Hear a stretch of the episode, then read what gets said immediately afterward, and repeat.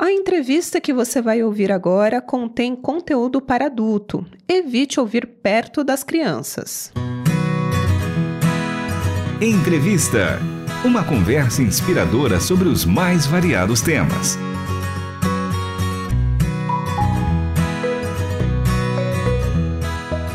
Está começando mais um programa Entrevista. Eu sou Michele Gomes e o nosso convidado de hoje é Valdir Moreno Arevalo. Ele é médico ginecologista e obstetra, pós-graduado em aconselhamento familiar pela Escola Superior de Teologia de São Paulo e especialista em terapia sexual pela Sociedade Brasileira de Sexualidade Humana, autor do livro O Sexo que Deus Criou.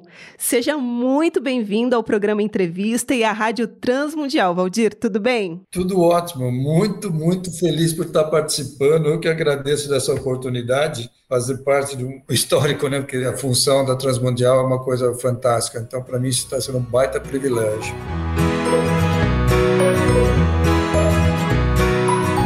Que alegria tê-la aqui com a gente e para falar de um tema super importante, um tema considerado por muita gente ainda polêmico de ser discutido nas igrejas. E eu queria já começar a nossa conversa sabendo, né, da sua avaliação. Por que, que a sexualidade é um tema ainda polêmico, pouco discutido? Por que, que isso ocorre ainda? Você sabe que tem um livro muito interessante, e ele não é um livro cristão, ao contrário, ele é de um analista de sexualidade, ele é espanhol, ele é um filósofo, ele chama O Quebra-Cabeça da Sexualidade, e ele aponta uma coisa que é fantástica. Durante séculos, o, o, ser humano não tinha domínio, nem sabia direito como é que acontecia a gravidez, quanto mais discutir sexualidade. Então ele diz que houve uma criou-se uma tradição do proibido. Então, era proibido falar de sexo, era proibido uh, ensinar sobre sexualidade, era proibido qualquer coisa referente à sexualidade. E ele entendia isso como uma defesa da, da própria sociedade, do próprio, dos próprios clérigos, né, tanto da Igreja Católica como das igrejas protestantes no começo, pela, pela desinformação. Então, isso é proibido, é do inferno, é do diabo. Isso se prolongou e veio até os dias de hoje. Ainda nós temos muita dificuldade, tem muita igreja que não fala sobre sexualidade. Eu, eu, eu sempre coloco em, em, em, conversas ou em palestra que a gente faz para casais, que eu estou na igreja há 40 anos e eu ouvi uma única vez pregação sobre Cântico dos Cânticos. E a pregação era sobre preconceito. Ela era morena.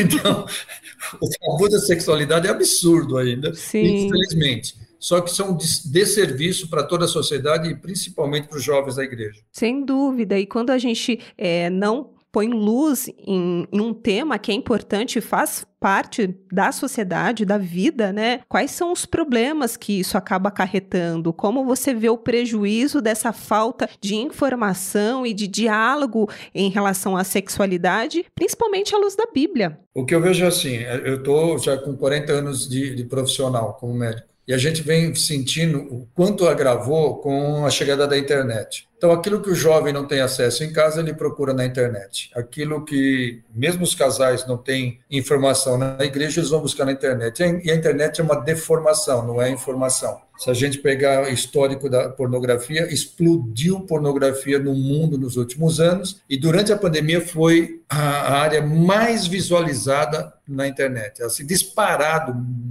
o dobro do segundo assunto. Então, o que, que acontece? Se eu não levo luz, as trevas aproveitam. Se eu não levo informação correta, a deformidade aumenta. Hoje você tem esses blogueiros, que é um negócio, eu vou falar, desculpa o termo, mas é uma coisa psicopata, é, de pessoas que não têm a menor formação, menor caráter, falando o que quer, o que bem entende, e um monte de pessoas seguindo e dando like. Então, isso, esse é o grande, grande drama. E, em segundo, na minha visão, Existe um livro muito legal chamado A Estratégia, um pastor americano, que ele mostrava que na sexualidade, essa questão de juntar o feminismo com movimentos LGBTs era uma ferramenta enorme que o inimigo estaria usando para tentar desconstruir a ideia do cristianismo de homem, mulher, casamento, fidelidade, uh, honra. E aí foi o que aconteceu. Nós chegamos nos tempos de hoje, com essa coisa do politicamente correto, você está proibido de falar aquilo que é verdade à luz da Bíblia.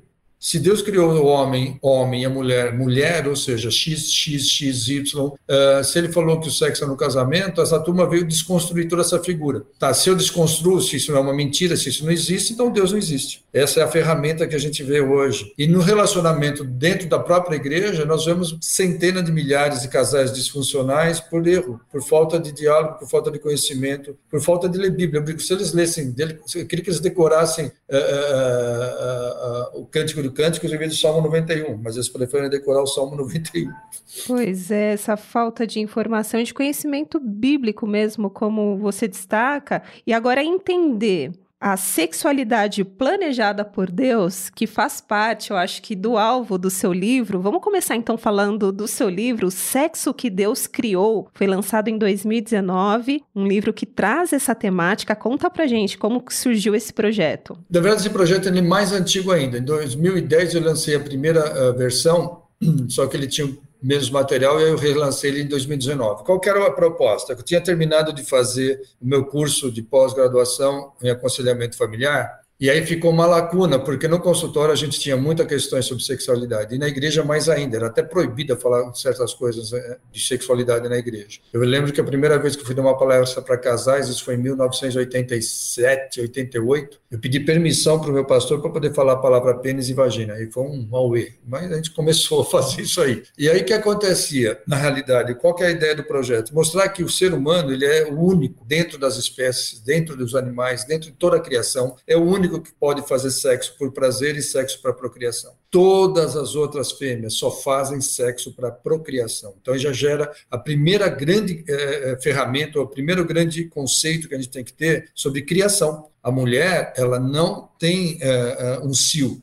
ela tem ovulação, então ela tem um período de, de, engravidar, mas ela tem um outro período enorme para poder fazer sexo com prazer, sem o risco da gravidez. Então, isso era uma das primeiras coisas. Segundo, que quando eu fui fazer a especialização em terapia sexual, a gente lê em tudo quanto é livro sobre você estudar sexualidade, eles dizem assim que 90% das disfunções sexuais são devidas aos conceitos judaicos cristãos. Isso é uma baita mentira. É uma coisa você chegar e pegar um, um, um judeu ou um pastor que falou um monte de abominação, ou é outra coisa que está escrito em termos de Bíblia. E aí eu lembro que quando eu cheguei para o meu professor, eu falei isso para ele, ele falou, desculpa, eu acho que eu estou no lugar errado, eu acho que eles vão me, me falar que sexualidade vale tudo. Eu falei, não, senhor, você está muito enganado, sexualidade é uma coisa extremamente séria e ela só é funcional com vínculo. Eu falei, não entendi, professor. Toda sexualidade sem vínculo e sem fidelidade é disfuncional. Falei, então o senhor leu Provérbios 5? Porque em Provérbios ela diz isso. Quando ele fala em, em Provérbios 5, de 15 a 19, ele está falando que eles são exclusivos. E por eles serem exclusivos, eles se fartam de prazer. E na sexualidade o que a gente vê é isso. Sem vínculo, sem, vínculo, sem fidelidade, você pode ter uma alegriazinha lá, um, um, relaxamento, mas jamais você vai ter o top do prazer. E quando você toca nesses pontos que normalmente, né, a gente não tem essa informação, essa orientação que inclusive está na Bíblia, de que forma isso vai abrindo a mente, né, das pessoas e percebendo esse sexo planejado por Deus, né, o sexo que Deus criou e como que isso traz uma plenitude na vida das pessoas também, que cumprem isso de acordo com a palavra. Eu louvo a Deus porque ele me pôs esse desafio na época. Eu lembro que eu, eu falo que eu tive um, um surto.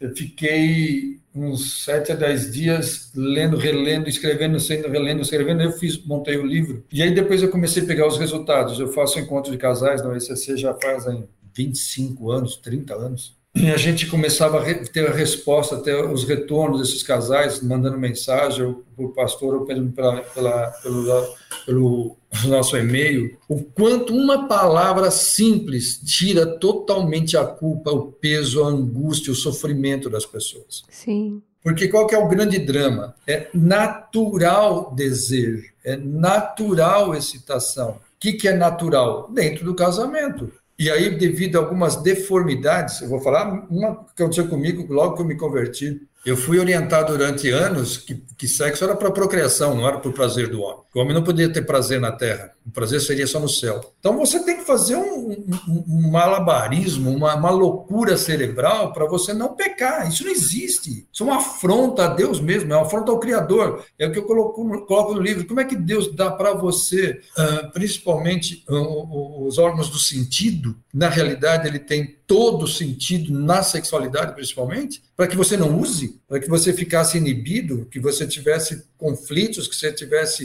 uh, angústias, não, não tinha sentido. Então, quando você põe isso, expõe isso para as pessoas, você tira sofrimento. Sim. Você desconstrói a ideia de pecado onde não tem pecado. Pecado é quando você faz besteira fora do casamento, quando você vê pornografia, quando você vê outras porcarias que o mundo oferece. Sem dúvida. Dentro do leito sem mácula, dentro de um leito com respeito, Deus propõe para o casal procriar e ter prazer. Isso é bem claro, está bem, bem descrito biblicamente falando. Doutor Valdir, o tempo passa muito rápido.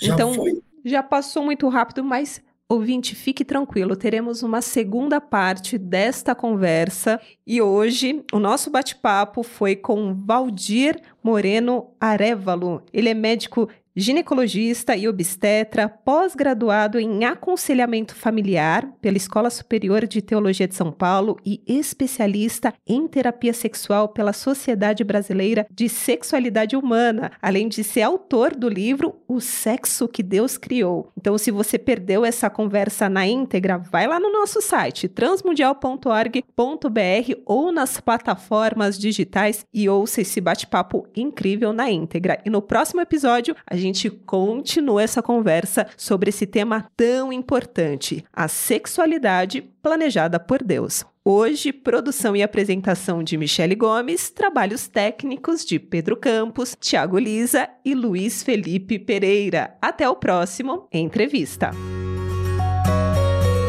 Você acabou de ouvir Entrevista. Realização Transmundial.